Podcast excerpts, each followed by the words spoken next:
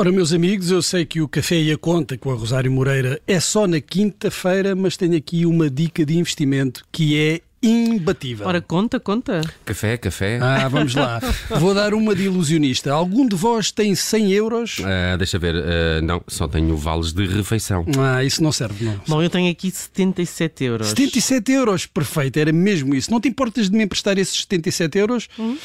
Ora, muito obrigado. Agora vou ali comprar um quadro e só temos de esperar que seja um quadro de um dos mestres da escola flamenga. Epá, isso parece-me assim um investimento um bocado arriscado, Bruno. Mesmo que sejam só 77 euros. Até porque são meus os 77 euros. Ah, agora são nossos.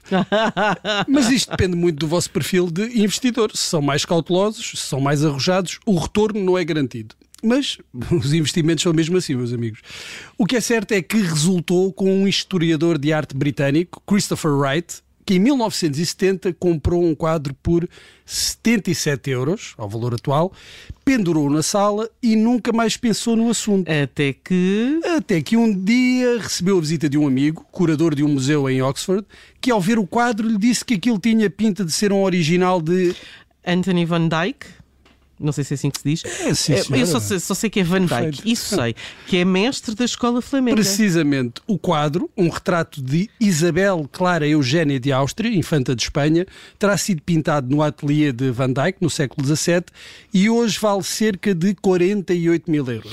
Eu não quero estar aqui a desvalorizar essa quantia, mas isso não é propriamente uma dica de investimento, não é? Mais vale jogar no Euro Milhões. Ou comprar umas raspadinhas. Eh, leram aquela história da senhora nos Estados Unidos que ofereceu uma raspadinha ao marido como presente de Natal e que lhe saiu um, um- um prémio de 883 mil euros. É um milhão de dólares. E ainda por Bem cima, bom. eh, estive a ver o, o quadro e juro que não pendurava aquele retrato na minha sala, a não ser que quisesse assustar as visitas, claro. Bem, vocês é que sabem, eu também não disse que era uma dica imbatível. Por acaso até disseste, Bruno. Ah, Eh, desculpa lá, mas 48 mil euros eh, nem sequer dá para comprar um bom apartamento. Nem sequer dá, eh, vê bem, para pagar a entrada numa ilha das Caraíbas, que está agora à venda por um preço bem em conta, 500 mil euros. Com o prémio da raspadinha daquele senhor americano já dava para comprar a ilha e ainda sobrava dinheiro para umas obras. Uma, uma ilha no Belize, vê tu bem, com, rodeada de águas cristalinas, longe dos engarrafamentos da segunda circular. E será que tem ciclovia? Epá, também podes pedir um bocadinho mais de empréstimo e constróis tu a tua ciclovia. E já agora um viaduto, só para matar as saudades do boliço da cidade.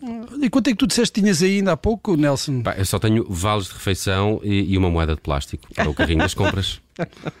Ah, mas aqui a Judita eu acho que tinha é 77 euros, não é? É. Ah, ora, eu tenho aqui, deixa ver, aqui os trocos, ora, 1, 3, 3 euros e 20, que era para o estacionamento. Portanto, só nos falta, ora bem, deixa fazer as contas à Guterres, 499.919 euros e 80 cêntimos. É, mas para lá, por- por 80 cêntimos eu também arranjo. Ah, então com jeitinho ainda chegamos lá ao, Mas- valor mas da, espera da lá, ilha. Espera lá, mas quem é que disse que eu quero ir com vocês para uma ilha? Está, tudo- Oh, está oh, tudo Judite, doido? dividimos, tipo time sharing. Ah, o. Nelson não se importa na época dos furacões. Não. Eh, Já agora, que livro é que levavam para uma ilha deserta? E Eu levava a Ilha do Tesouro. Isso já é insularidade a mais para mim. Eu levava-o como construir uma jangada, para o caso de querer pôr andar-me dali para fora. Ah, quando te batessem as saudades das ciclovias, dos viadutos, dos engarrafamentos. Eu se calhar levava o livro do desassossego. Ah, é a leitura ideal para uma ilha. Eh, Relaxante, levezinha.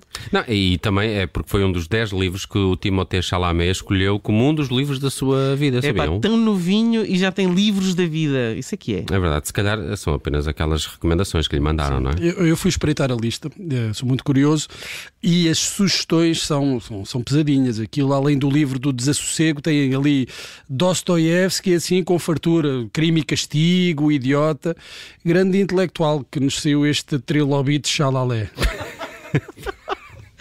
Trilobite Xalalé, muito bom. Mas podemos ir para as Caraíbas, mesmo que lá. seja só musicalmente. Vamos, Vamos lá. Vamos lá.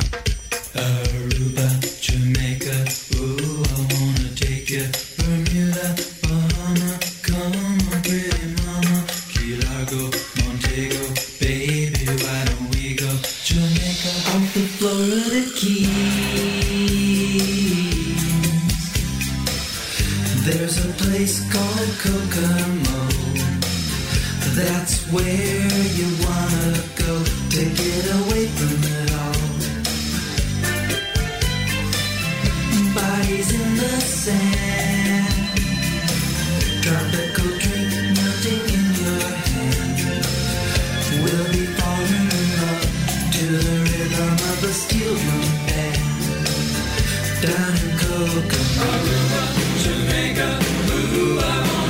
you to Bermuda, Bahama.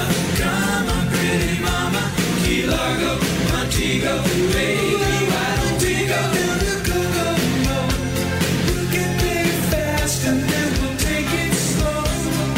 That's where we wanna go. To Kokomo. Martinique, that Montserrat mystique. We'll out to sea.